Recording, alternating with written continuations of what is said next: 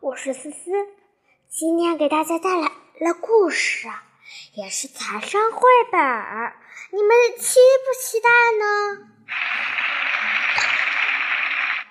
我听到了很多小伙伴都鼓掌呢，那就让我们一起走进财商吧。要当金钱的小主人。大家好，我是你们的新好新好朋友，我叫朵朵。哎，思思姐姐呢是演讲主持人，我呢朵朵姐姐呀是嗯朵朵。那那我呢是来演讲的。思思姐姐呢是来讲故故事的，那我们一来听听听思思姐姐讲故事吧。金钱要当金钱小主人，吃不饱的小猪。期末考试成绩公布了，芊芊两科都得了一百分。爸爸曾经答应芊芊，如果成绩好，就送她一份礼物。浅浅为自己选了一个漂亮的粉红珠存钱罐。有了这个存钱罐，她就可以存好多好多的零花钱了。浅浅把粉红珠存钱罐放在床头柜上，每天早上睁开眼都能看到它那粉。色的小脸蛋。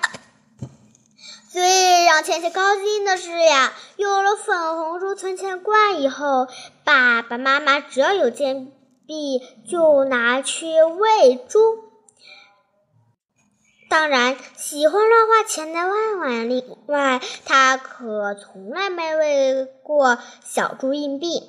才过一个星期，小猪的肚子里就有很多金币。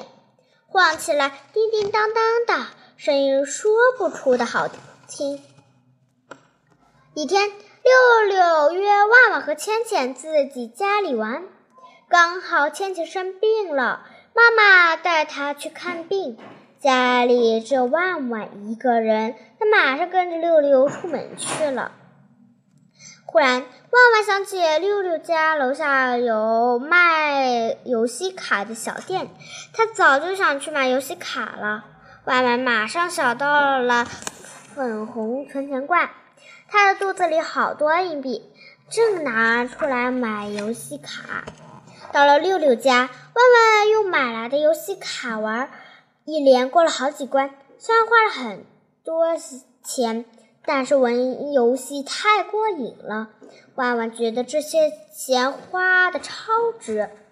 玩玩游戏，六六和万万到楼下楼下买了冰激凌，又买了两个泡泡机。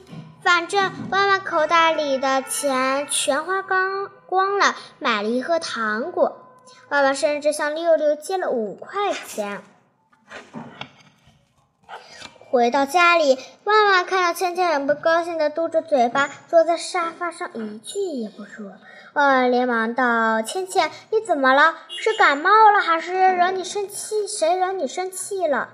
芊芊生气的把粉红珠存钱罐拿来晃了晃，一点响声都没有了。哦，原来是这个，我只帮你把钱花了呀，你就那么点小钱，别生气了。接下来，万万便学着妈妈的口吻给倩倩讲大道理。妈妈不是经常跟爸爸说吗？积极发展要消费的。你去消费的时候问过我没有？对于万万的强词夺理，倩倩感到非常不满意。万万很不高兴，我并没有阻止你消费。芊芊晃了晃粉红猪罐，说：“粉红猪的肚子都哭了，钱都没有了，你要我拿去买什么自己喜欢的东西？”这下万万没话可说了。正当两个孩子吵得不可开交的时候，妈妈买菜回来了，听到两个宝贝把事情的经过说完，妈妈批评了妈妈：“粉红猪的钱罐里的钱是大家一起放进去的，是我们家庭的共有财产，可不是你一个人的。你花钱之前要征得我所有我们所有人的同意才可以。”妈妈，我知道错了，对不起。万万说道。妈妈摸摸万万的头，安慰的说道：“知错就改是好孩子，不过花钱要量入为出，要学会心理消费，不然的话，咱家的粉红猪永远也吃不饱肚子啦。”在妈妈的调解下，兄妹之间的一场小风波总算烟消云散啦。哎。那我们下一个故事讲什么呀？明天讲金钱买不到朋友。哎，那我们人们经常把话说说，金钱买不到时间，所以我们要珍惜时间，是不是呢？我好像听见很多小伙伴都认为，很多小宝贝们都认同我的赞同。那我们故事讲完了，下期再讲，拜拜。